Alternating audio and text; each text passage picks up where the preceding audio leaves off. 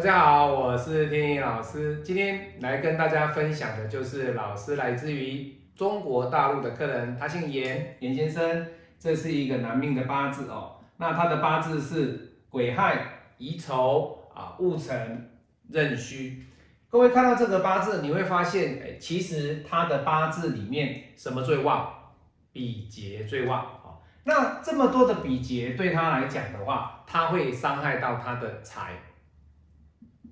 这个没有问题，天干走财，天干走财，也就是它会有一个财生官的表象，但是地支它的财能不能够守得很稳？很可惜，没有办法。这一柱大运里面，壬戌大运还是天干走了一个财运，可是它的地支所走的是比劫运。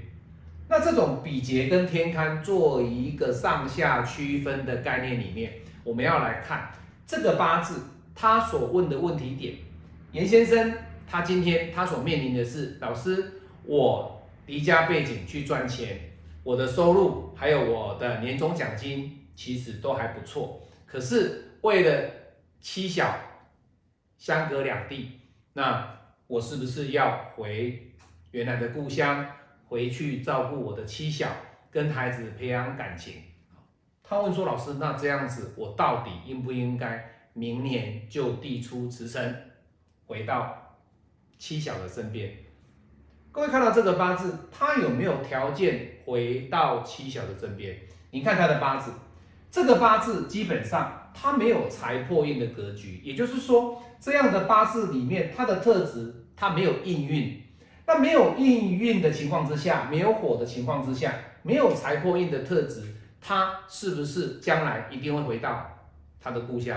各位是哦，只是他目前走的这个天干财运地支比劫运的过程当中，你要知道，以目前这个格局来讲，他在走财运的过程当中，你不可以说，哎呀，你为了儿女的私情，思念老婆，思念孩子。我就把好的工作辞了，回到故乡啊，找一份简单的工作。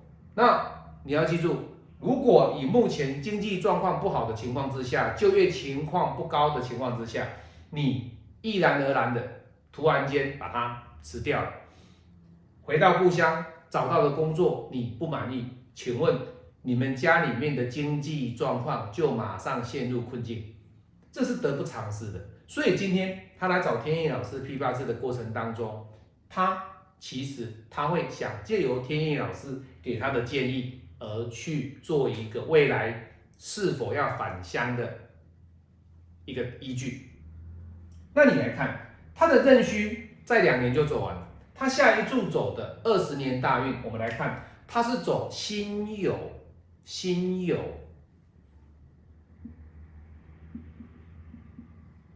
走辛酉大运以及庚申大运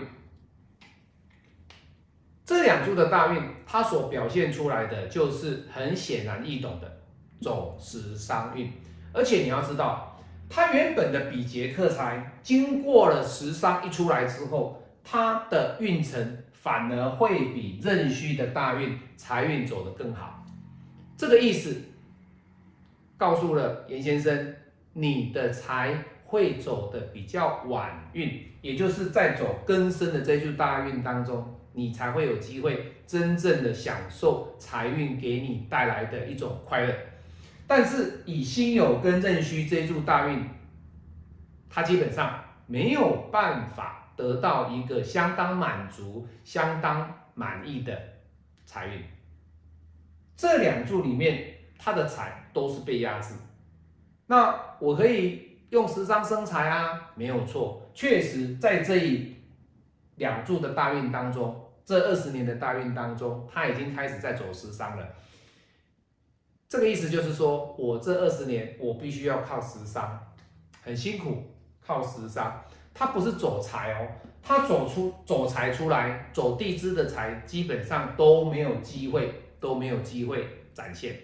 走天干会比较来的赚得多，花的也多，财来财去，所以我不建议他的财在走天干，我反而比较建议他的财走地支。所以以他的格局来讲，天意老师给他的建议是：你从这个格局来看，明年他可不可以回来故乡陪太太、陪孩子？我不建议，我不建议。为什么？因为基本上他还是在走财运。当然了，流月的问题会造成他财运的受伤，这是一定的。可是以整体的一个方向来看的话，他在这一柱壬寅年的过程当中，这个流年对他来讲，其实他还是有机会的。也就是说，在壬戌这一柱大运的过程当中，其实这一柱大运他还是有机会好好的努力，能够去赚到钱。但是赚到钱的过程当中，他一定要懂得守财。要懂得理财观，懂得学习如何去理财，这样子等到这两柱大运的过程当中，才会慢慢的累积财富。我是蔡天意，喜欢我的影片，帮我按赞分享。那我们也祝福林先生好运程顺利平安。我们下次再见，拜拜。